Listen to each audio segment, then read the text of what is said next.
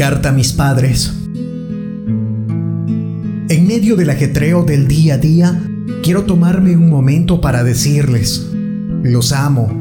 Sé que casi nunca lo digo, tal vez porque me da pena, pero en el silencio y en mi mundo siempre están ustedes.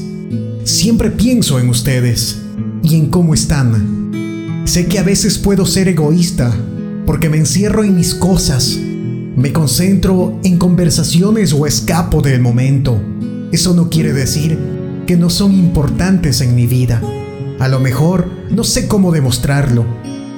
Peor, hoy necesito decirlo.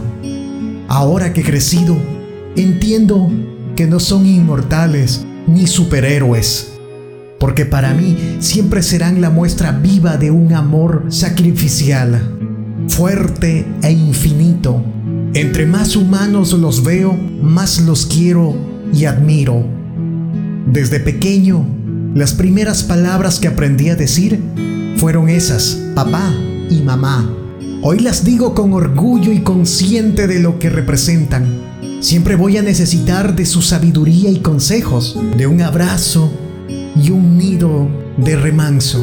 La vida es corta y nos da tantas sorpresas que si mañana no estoy, o no están. Quiero que lo único que sepan de mis labios y mi corazón es que los amo y les agradezco.